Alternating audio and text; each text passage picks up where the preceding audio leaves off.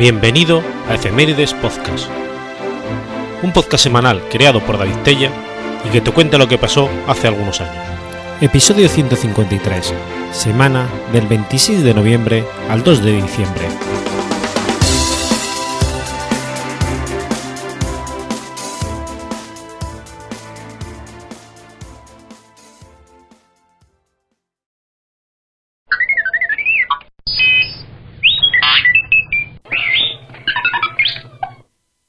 26 de noviembre de 1985. Muere Pablo Serrano. Pablo Serrano Aguilar fue un escultor español. Es considerado uno de los artistas españoles más importantes del siglo XX.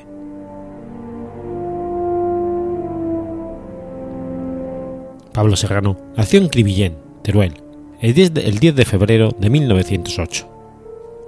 Estudió escultura primero en Zaragoza y después en Barcelona hasta su marcha en el año 1929 a Argentina.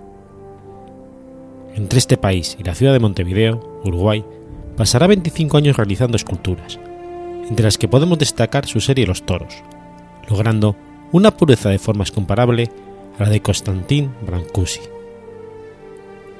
En este periodo inicia su amistad con los artistas Lucio Fontana y Joaquín Torres García, conociendo de primera mano las vanguardias europeas. En los años 1944, 51 y 54 obtiene el primer premio nacional del Salón de Bellas Artes de Montevideo, siendo ya el escultor más reconocido de Uruguay y un referente en Sudamérica, donde actualmente se pueden contemplar esculturas públicas de Serrano en países como Argentina, Uruguay, Chile, Puerto Rico y México. Regresa a España justo después de obtener el, primer, Gran Premio en el Bienal de Montevideo del 55 consiguiendo ese mismo año el Gran Premio de Escultura en la Bienal Hispanoamericana de Barcelona. Funda el Grupo El Paso en el año 57 junto a artistas como Antonio Saura, Anolo Millares, Rafael Canogar y Juana Francés. El Paso se convierte en un movimiento de vanguardia que introduce el arte abstracto en la península, revitalizando el mundo artístico español de la posguerra. Crea numerosas esculturas. En 1957 expone individualmente en el Ateneo de Madrid obras expresionistas, en las que capta magistralmente lo que el propio Serrano denomina rostro metafísico, y obras abstractas, remendando la tradición de la forja que inició Julio González. Posteriormente, inicia su serie Quema del objeto, utilizando el fuego como destrucción y a la vez creación de un nuevo orden, estas innovadoras y radicales experiencias sobre el volumen vacío en relación con las teorías de Martin Heidegger las realizará en ciudades como Milán, Berlín o el MoMA de Nueva York. Muy valorados por la crítica también son los ritmos en el espacio, esculturas móviles que gravitan con gran elegancia, desprovistas casi por completo de volumen. Expone en los principales museos de Europa y América, convirtiéndose en uno de los artistas más influyentes de la segunda mitad del siglo XX. Su consolidada fama le permite ser seleccionado para participar en la exposición New Spanish Painting and Sculpture, con itinerancia de dos años entre el MoMA de Nueva York y otros museos norteamericanos como el de Washington, Chicago o el New Shanghai. En 1961 recibe el premio Julio González en el Salón de Mayo de Barcelona y un año después presenta en el pabellón español de la 31 Bienal de Venecia 23 obras bajo el título Bóvedas en el hombre, consiguiendo un gran éxito de crítica. En el 64 realiza la serie Los Fajaditos, seres amordazados y anulados, metáfora en respuesta a la campaña franquista de los 25 años de paz, y emparentados con los artefactos de su amigo Manolo Millares.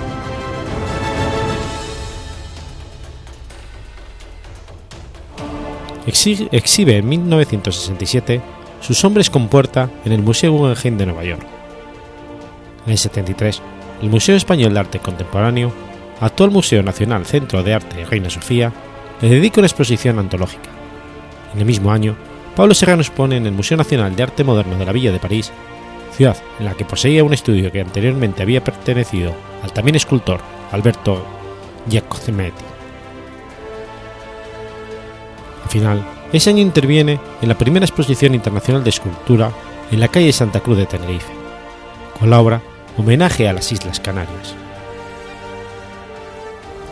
En septiembre de 1975, retira su obra de la exposición Telecom 75 en Ginebra, como protesta por los últimos fusilamientos franquistas.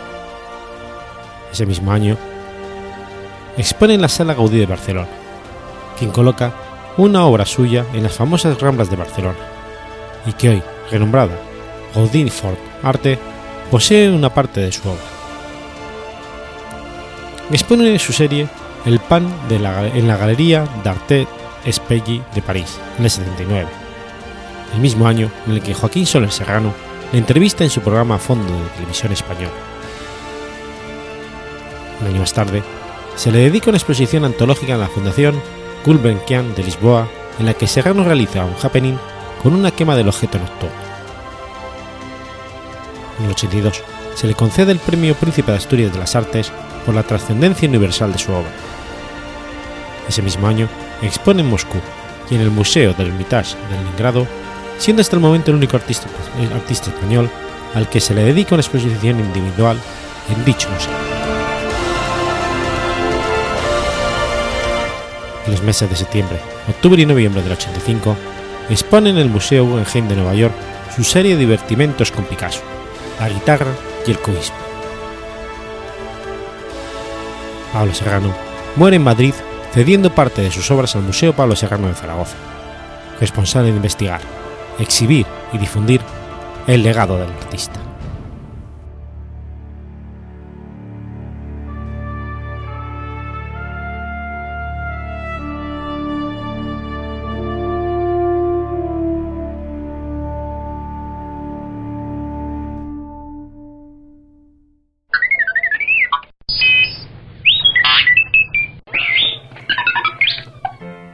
27 de noviembre de 1897.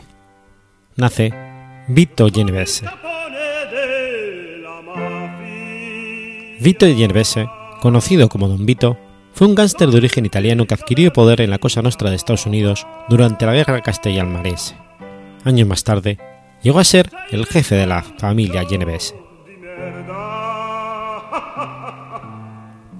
Emigró de su tierra natal a Nueva York en 1913 en donde se fue integrando en la mafia estadounidense trabajando para Giuseppe Joe Masseria en la década de 1920. En su juventud conoció a Charles Lucky Luciano, llegando a convertirse en su hombre de confianza durante la guerra castellano-marese. La relación de amistad de estos personajes duraría poco más de 40 años. En abril del 31, Luciano planeó la traición y asesinato de Joe Masseria. Genevese, junto con tres sicarios más, llevó a cabo el plan de Luciano. En septiembre de ese mismo año, Salvatore Maranzano, quien había ascendido a ser el capo di tutti capi, pretendió deshacerse de Luciano, pero este se le adelantó. Una vez asesinado Maranzano, Luciano organizó a su familia y nombró a Genovese como su capo bastone o soto capo. En 1936, Luciano fue encarcelado y Genovese asumió el control de la familia.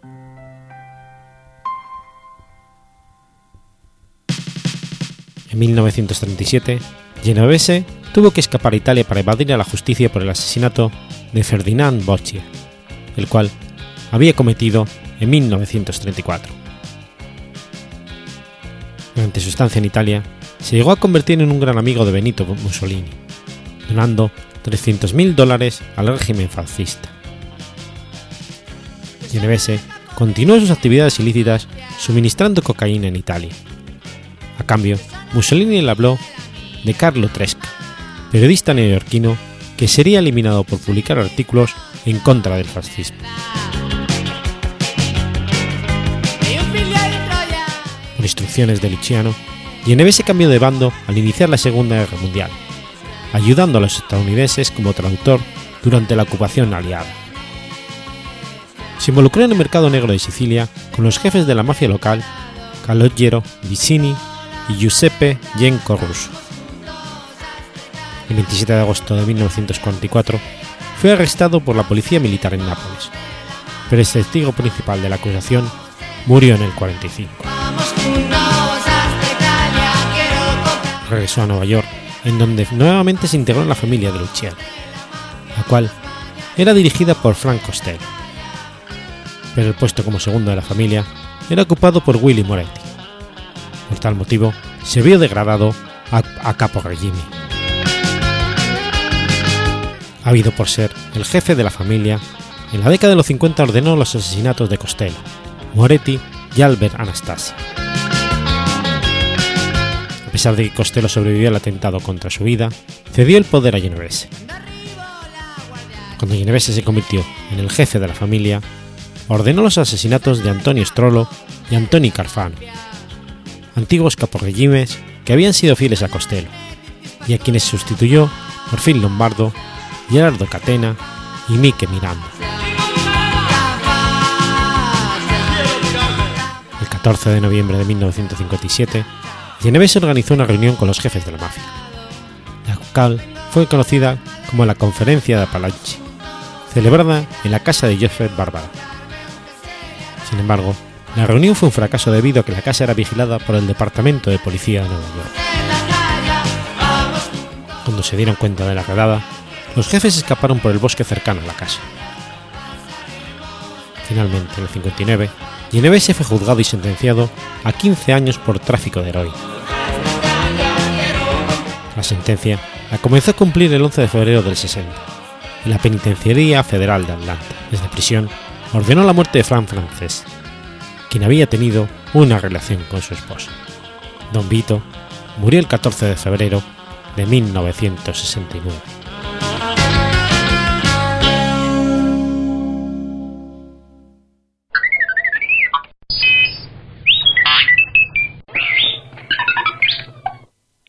28 de noviembre de 2016. Se estrella el vuelo 2933 de la Mía.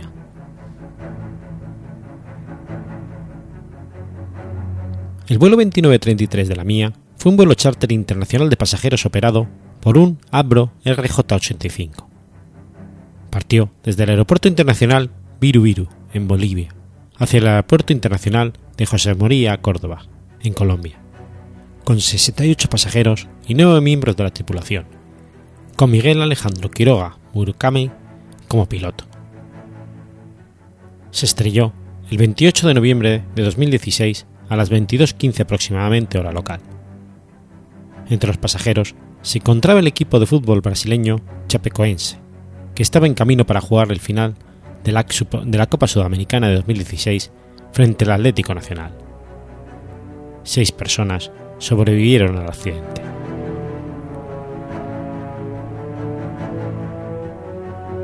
La mía era una aerolínea de capital venezolano, pero con sede en Bolivia. Antes del accidente, solo tenía 12 empleados. El director de la empresa era Gustavo Vargas Gamboa, y el piloto, Miguel Quiroga, era además copropietario de la empresa, junto con Marco Rocha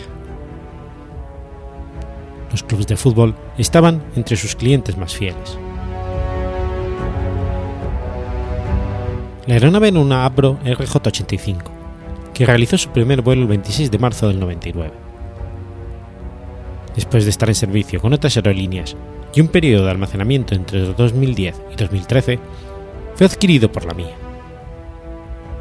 La empresa tenía una flota con tres RJ-85, pero en el momento del accidente el CP-2933 era el único de ellos que podía volar. Después del siniestro y durante el desarrollo de la investigación, los restantes aviones fueron confiscados por las autoridades en un hangar de la Fuerza Aérea de Bolivia, donde esperaban por mantenimiento. Además, la misma autoridad le, inició a la empresa un proceso penal por una deuda cercana a los 50.000 dólares por servicios de mantenimiento pagados. Los equipos de fútbol le pagaban a la mía aproximadamente 100.000 dólares por vuelo charter.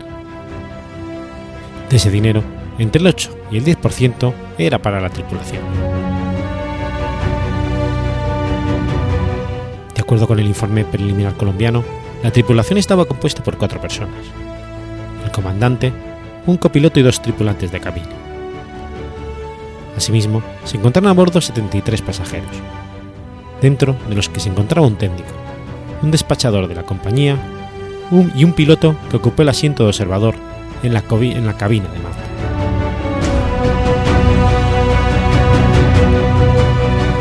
Miguel Quiroga era el piloto que comandaba el avión y también copropietario de la empresa.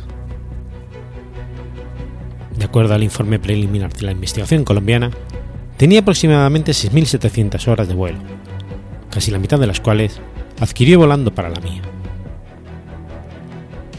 En 2002 se graduó en la Academia de Aviación de Bolivia. Posteriormente, ingresó en el Liceo Teniente Edmundo Andrade, en el Colegio Militar de Aviación y en la Fuerza Aérea Boliviana.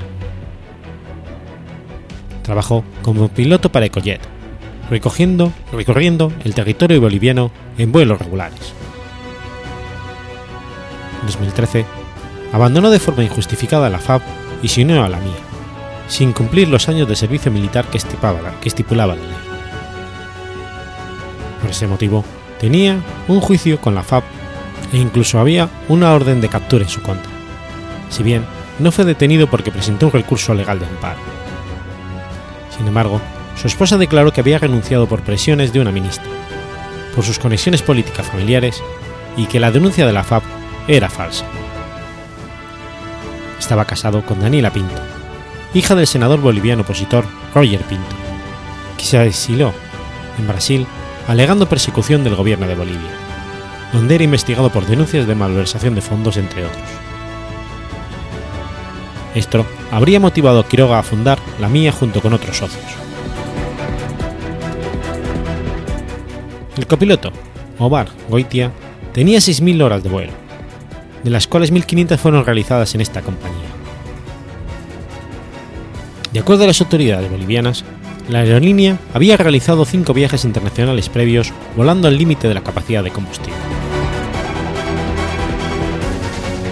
La compañía ya había transportado otros equipos que debían jugar las competiciones de la Common Ball, así como a la selección de fútbol de Argentina, que había volado en la misma aeronave siniestrada solo 18 días antes del incidente.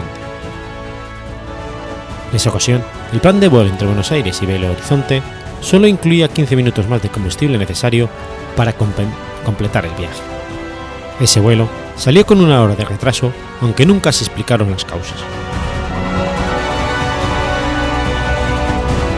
El 1 de noviembre, cuando el Atlético Nacional volvía de jugar ante el Cerro Porteño en Asunción, Ricardo Albacete, uno de los dueños del avión, se negó a hacer el depósito para pagar esa compra de combustible, por lo cual los mismos jugadores del equipo colombiano a bordo efectuaron una colecta para recaudar los 3.000 dólares que era el precio del combustible adicional. El avión estaba en un vuelo desde Santa Cruz de la Sierra, en Bolivia, hasta Medellín, Colombia, con 68 pasajeros y 9 tripulantes. Entre los pasajeros se encontraban miembros del club brasileño del fútbol Chapecoense, que viajaban para jugar su partido de ida de la final de la Copa de Sudamérica de 2016 en Medellín la Autoridad Aeronáutica Civil brasileña había negado la petición del chapecoense de volar en un charter directamente entre Sao Paulo y Medellín, ya que según el Código Brasileño de Aeronáutica y el Convenio de Chicago, únicamente podía realizar un vuelo charter entre Brasil y Colombia una aeronave perteneciente a alguno de estos dos países. Para eludir esa regla legal, se realizó una inusual escala y cambio de aviones en Santa Cruz de la Sierra pasajeros salieron de Brasil el 28 de noviembre en el vuelo OB-739 de Boliviana de Aviación, que partió del Aeropuerto Internacional de Gurulos a las 14.22 y llegó a su destino en el aeropuerto de Virubiru, en Santa Cruz de la Sierra, a las 16.50. Allí cambiaron al avión de la mía para continuar el viaje.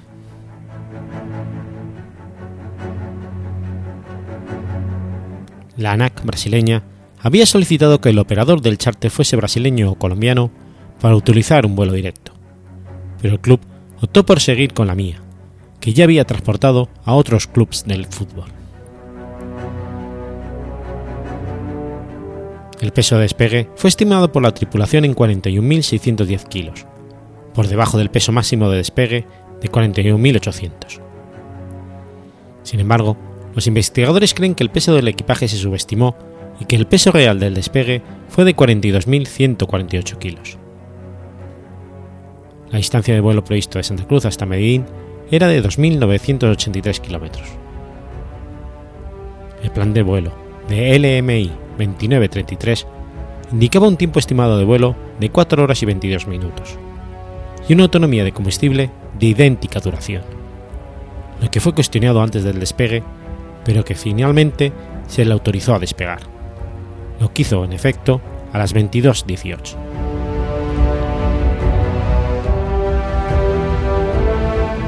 A las 2 y 36, cuando el avión estaba descendiendo a FL 250, sonó una alarma en la cabina de vuelo, notificando a los pilotos que tenían un máximo de 20 minutos de combustible. A las 2 y 42, el controlador de Medellín autorizó al vuelo a continuar el descenso hasta FL 210 y dirigirse al área de espera, que se encontraba a unos 30 kilómetros del umbral de la pista 1 del aeropuerto de Medellín. En ese momento, una 320 de Viva Colombia solicitó prioridad de aterrizaje en Medellín por una fuga de combustible. Otros tres aviones estaban en espera, el FL-190, FL-180 y FL-170. A las 2.43.52, el LM I-2933 niveló a FL-210, ajustó flap a 18 grados y redujo velocidad a 180 nudos, informando a la controladora aérea de Medellín a las, a las 2.45.03 que había entrado al circuito de espera en FL-210. Las 2.5204, el piloto de la mía solicita vectores para acercamiento. Se le responde que tiene otro vuelo aproximando, el, el LAN 3020, y que estaba revisando la pista, por lo que solicita al LMI 2933 informe del tiempo que tiene para permanecer en espera. Este responde que tiene una emergencia de combustible, por lo cual se cancela la autorización al LAN 3020 y se le indica al LMI 2933 que efectúe un viraje por derecha, advirtiéndole que tiene los tránsitos a una milla por debajo a las 2.53.45, el motor número 3 comenzó a apagarse, apagándose el número 4 solo 13 segundos después. Ninguna de estas dos situaciones fueron informadas al controlador, que sin saber este dato, instruyó a los demás vuelos del área para que le dejasen el camino al LMI 2933. Mientras esto sucedía, cruzó sin autorización la trayectoria de las demás aeronaves sostenidas por debajo de él. a las 2.54.47, los registros del FDR indican alarma Master Warning y una reducción de potencia del motor 1 al 39,5%. A las 2.55.04 se apaga el motor 2 y a las 2.55.41 se apaga el 1. A las 2.57.10 el piloto del LMI 2933 informa de falla total sin combustible. Y a las 2.58.42 se escucha la última comunicación del piloto solicitando vectores. No respondiendo piloto a las siguientes llamadas del ATC Medellín.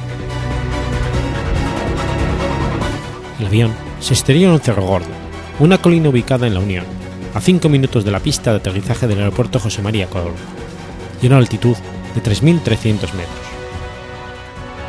Primero colisionó la parte posterior del avión, por lo que la cola quedó sobre la cima de la montaña, mientras que el fuselaje y la cabina quedaron cuesta abajo. Inicialmente, algunos helicópteros de la Fuerza Aérea Colombiana fueron incapaces de llegar al sitio debido a la espesa niebla de la zona. Trabajadores de primeros auxilios llegaron dos horas después del accidente y encontraron los restos del avión esparcidos a través de un área cercana a los 100 metros de diámetro. No fue hasta las 2 de la mañana del 29 que el primer superviviente llegó al hospital de la ceja, Alan Russell, uno de los jugadores del Chapecoense. En un principio sobrevivieron seis personas, aunque una más tarde murió en el hospital. Posteriormente se encontró al último superviviente, el futbolista Neto, quien fue descubierto a las 5.40 hora local. De los 77 ocupantes, 71 murieron en el desastre.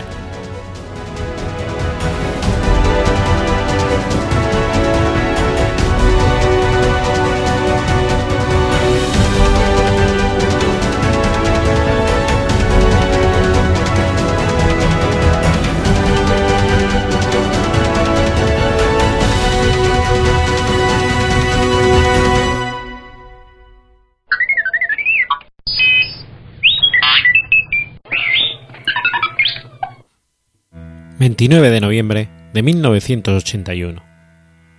Muere Natalie Wood. Natalie Wood fue una actriz estadounidense de ascendencia rusa, ganadora del Globo de Oro. Sus padres habían emigrado de Rusia poco antes de nacer ella. Pronto, su padre sustituyó el apellido familiar por el de Gurdin, y a los cuatro años quedó inscrita en el registro como Natasha Gurdin.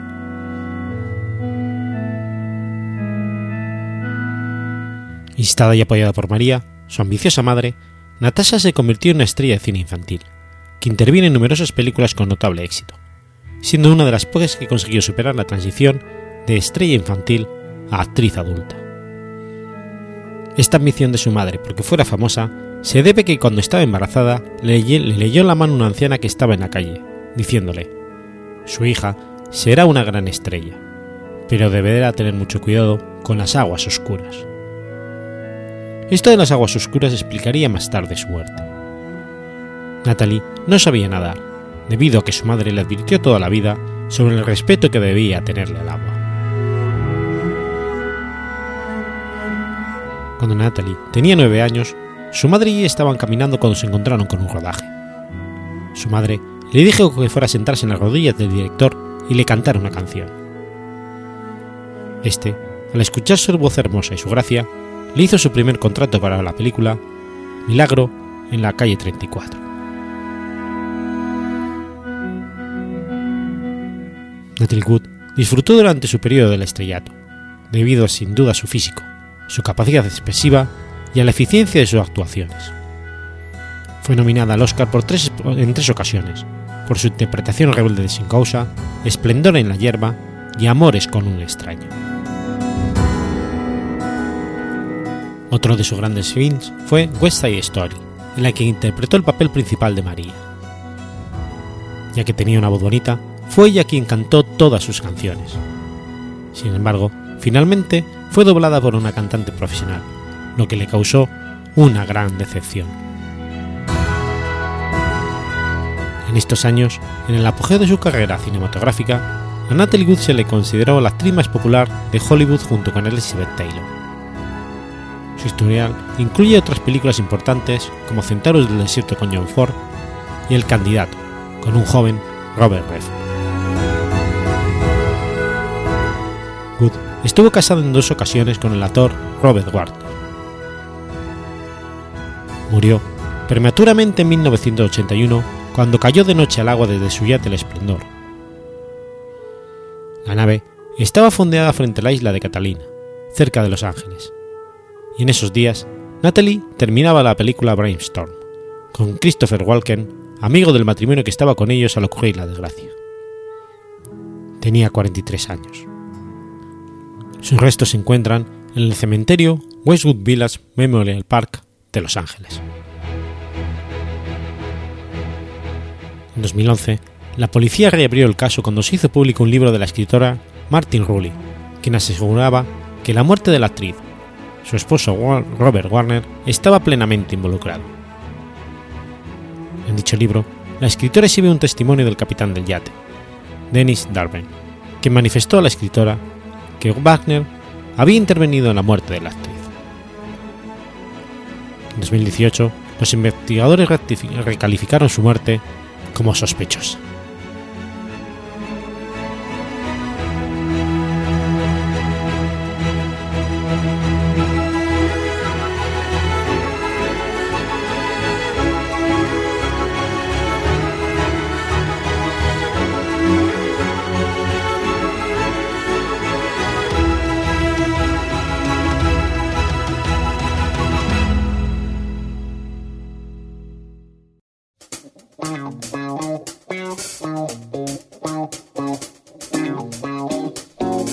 ¿Conoces la Asociación de Escuchas de Podcasting?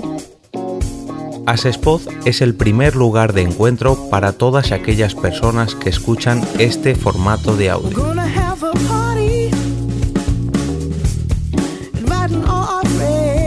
Compartimos, comentamos y escuchamos una gran cantidad de podcasts, pero seguro que no los conocemos todos. Nos falta este que estás escuchando ahora mismo.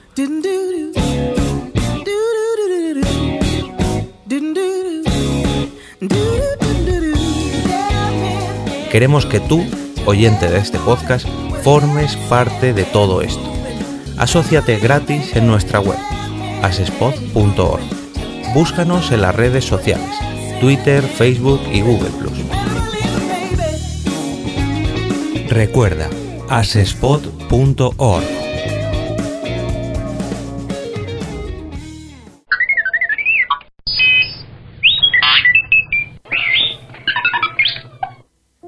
30 de noviembre de 1466.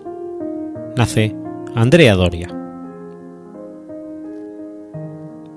Andrea Doria fue un almirante y hombre de Estado genovés que en 1528 pasa al servicio del rey Francisco I de Francia al de Carlos I de España.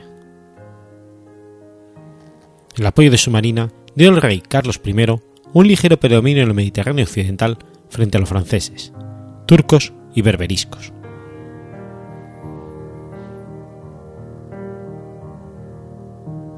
A los 17 años, Andrea Doria quedó huérfano y dejó Oneglia para instalarse en Génova. En 1484 se trasladó a Roma donde su tío, Nicola Doria, era capitán de la Guardia del Papa Inocencio VIII, ingresando como hombre de armas en la Guardia Pontificia. la muerte del Papa, y al ser nombrado Papa Alejandro VI, el Papa Borgia, Doria se dirigió a Urbino y entró al servicio del Duque de Urbino.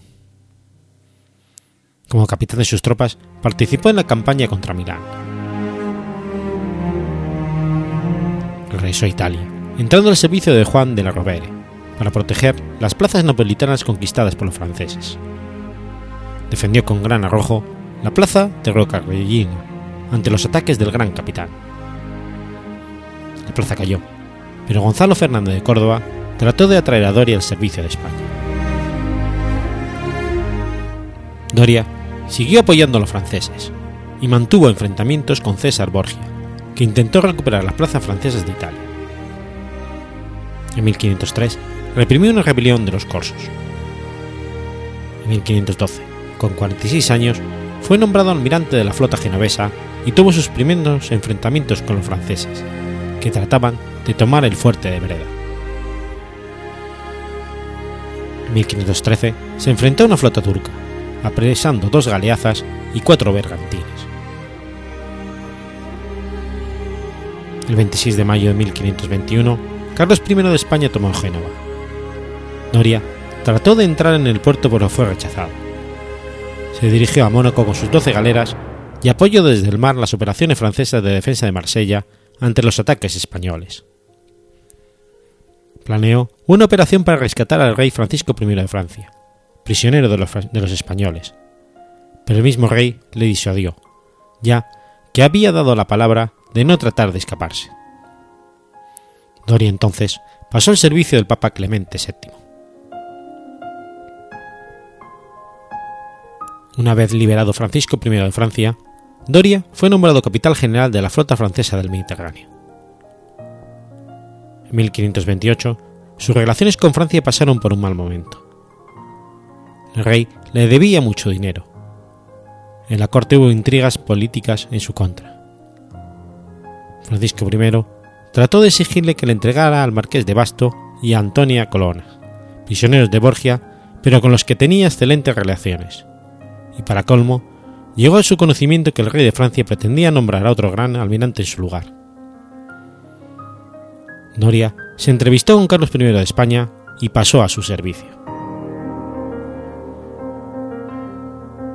Su primera acción al servicio de España fue dirigirse a Nápoles, sitiado por los franceses, ayudando a levantar el sitio. Después liberó Génova, que había sido ocupado por los franceses. Los genoveses quisieron hacer un dux, pero no aceptó el nombramiento, aceptando en cambio el título de padre de la patria. Carlos I le nombró almirante mayor y gran canciller del reino, príncipe de Melfi y marqués de Tours. En 1530 le concedió el collar del Toisón de Oro.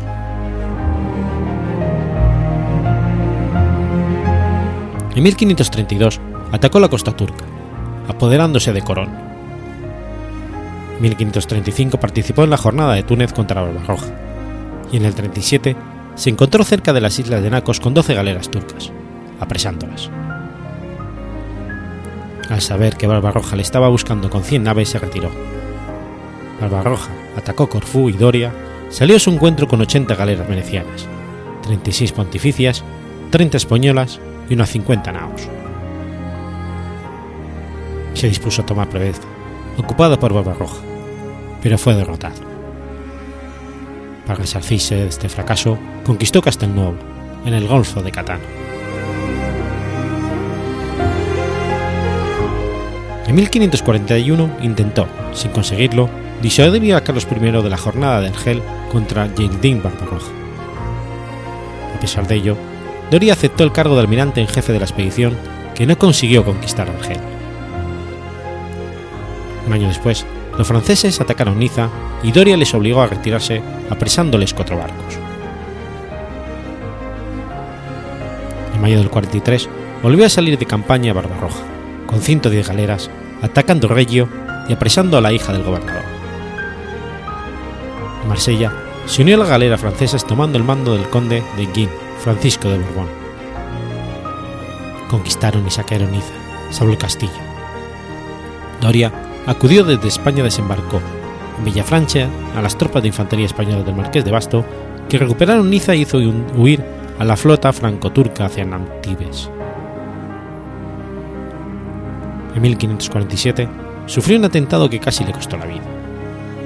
Su sobrino, Fue cosido a estocadas, pero se recuperó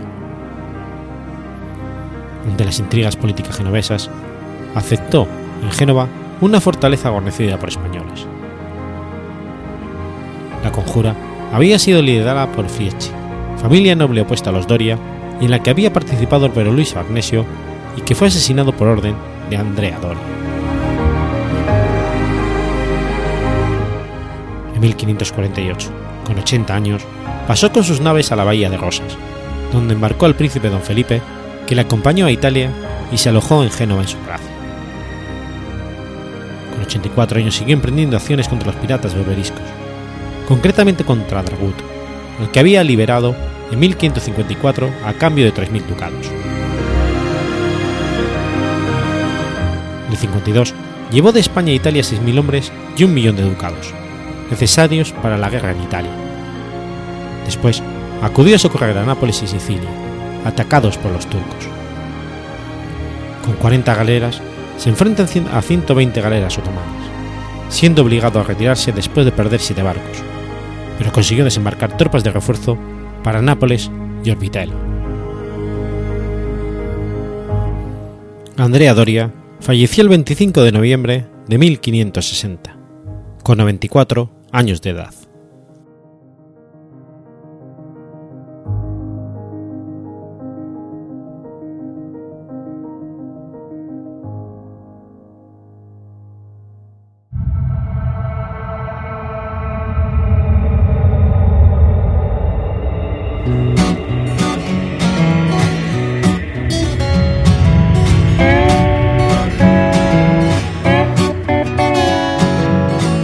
¿Sabías que existe una asociación donde damos voz a los podcasts? La asociación Podcast nace con el propósito de aunar intereses relacionados con el podcasting, ofreciendo formación, soporte y una mesa de debate sobre el podcasting, no solo en España, sino también en toda Hispanoamérica. Entre nuestros proyectos destacan nuestro libro colaborativo, la organización de diferentes eventos relacionados con el podcasting como las jornadas de podcasting, los premios de la Asociación Podcast y Radio Podcastellano. Para formar parte de la comunidad, recibir información de eventos y estar al tanto de lo que ocurre, solo tienes que entrar en asociacionpodcast.es y hacerte socio o simpatizante. Ahora es tu oportunidad de formar parte de esta gran comunidad, asociacionpodcast.es.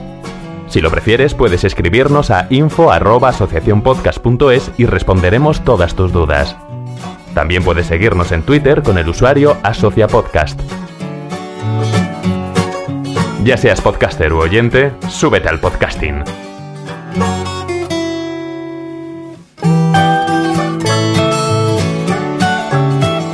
Gracias, de nada. Súbete al podcasting.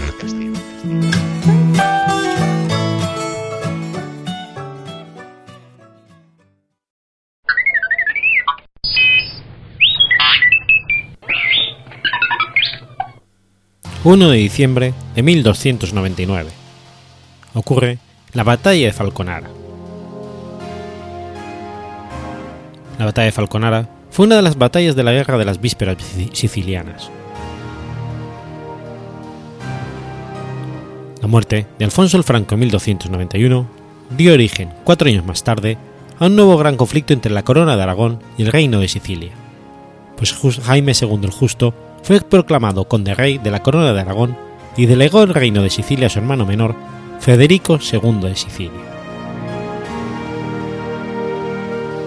La paz de Arnagni se firmó en 1295, y en ella Jaime el Justo cedía el reino de Sicilia a los estados pontificios, y recibía del Papa en compensación 12.000 libras tornesanas, y probablemente la promesa de infederación de Córcega y Cerdeña. La boda de Jaime el Justo con Blanca de Nápoles, hija de Carlos II de Anjou, y el regreso de los tres hijos de Carlos II de Anjou había tenido que dejar como rehenes en Cataluña a cambio de su libertad en 1288 alteraron radicalmente la situación, pues los sicilianos se consideraron desligados de la fidelidad debida a Jaime II de Mallorca. En el mismo documento, Carlos de Valois renunciaba a la corona de Aragón, y Jaime II devolvía a Baleares a Jaime II de Mallorca, el que había sido confiscadas por Alfonso el Franco. Federico II de Sicilia contó con el apoyo de muchos dignatarios catalanes de Sicilia, y fue investido por el Parlamento siciliano el 11 de diciembre de 1295, y coronado rey de Sicilia el 25 de mayo de 1296, nombrando al cargo de virrey y de capitán general de Sicilia a Guillén Galcerán de Castellá, y capitán general de Calabria a Blasco de Alagón el Viejo, iniciando una ofensiva en Calabria.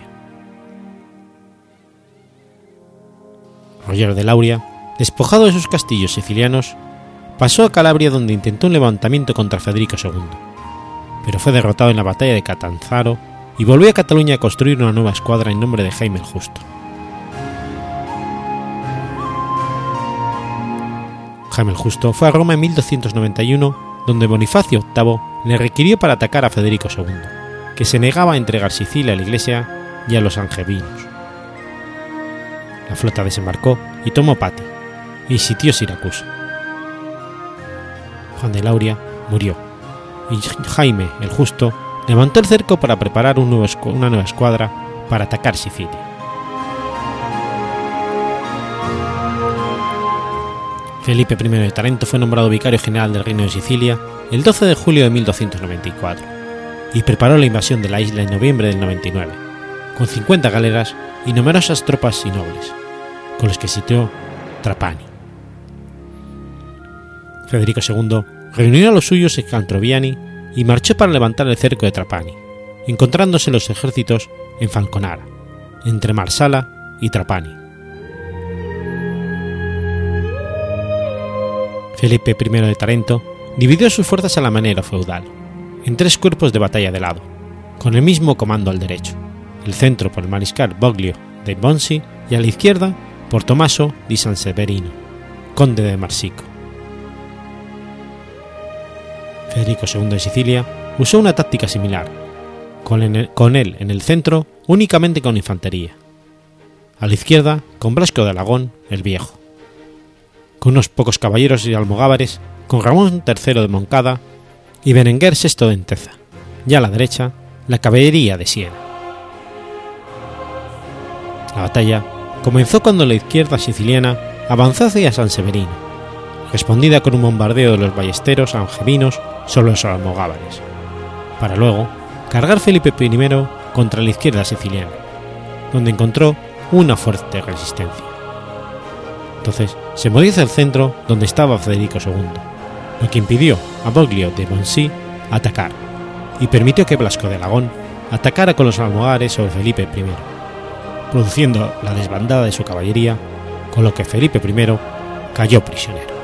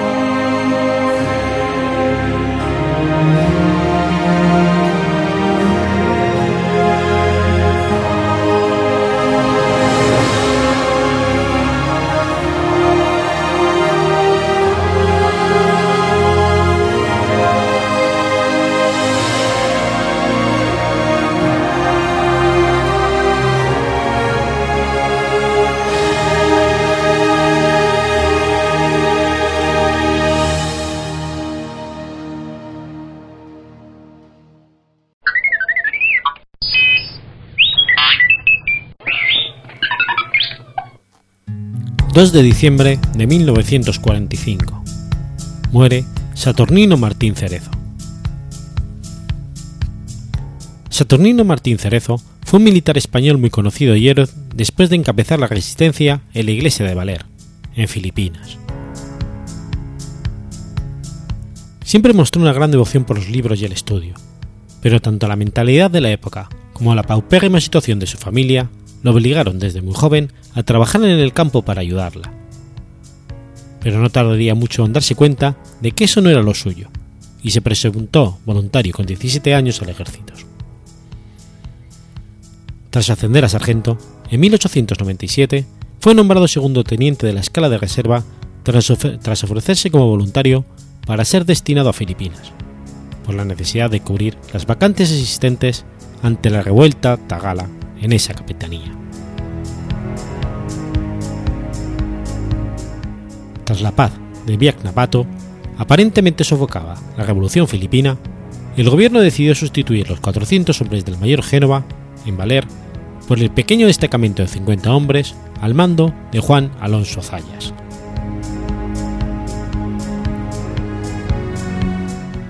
Cerezo embarcó en Manila rumbo a Valer a principios de 1898 donde llegó en febrero, junto al comandante del destacamento, el teniente Juan Alonso Zayas, y el recién nombrado gobernador civil y militar del distrito del Príncipe, el capitán de infantería Enrique de las Morenas y Fossi.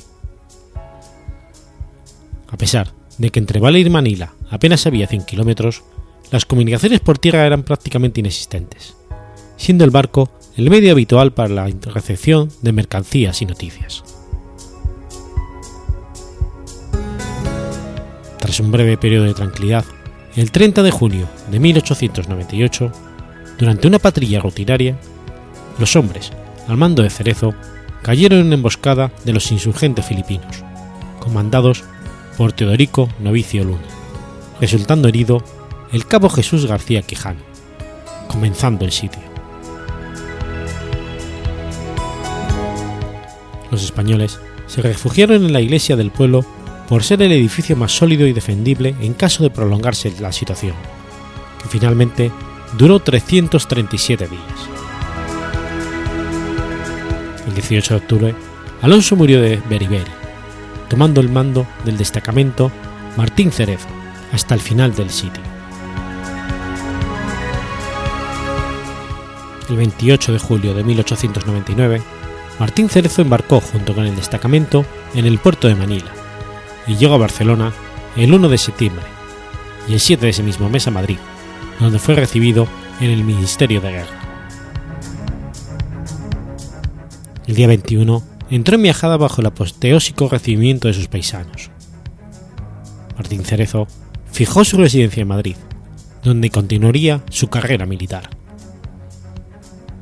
Acostumbraba a ir a su tierra, concretamente a los canchos de Miajadas, para dedicarse a su afición, caza.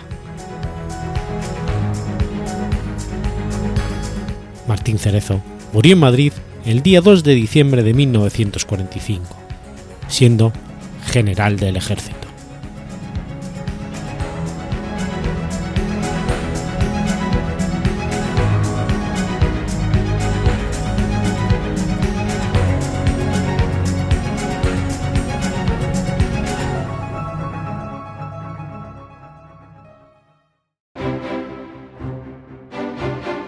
Has escuchado Efemérides Podcast. Si quieres ponerte en contacto conmigo, puedes hacerlo por Twitter a la cuenta arroba efemeridespod o mi cuenta personal, arroba telladavid, o por correo electrónico a la dirección efemeridespod.gmail.com. También puedes visitar la página web efemeridespodcast.es. Y recuerda que puedes suscribirte por iTunes y por iBox, y tienes un episodio nuevo cada lunes.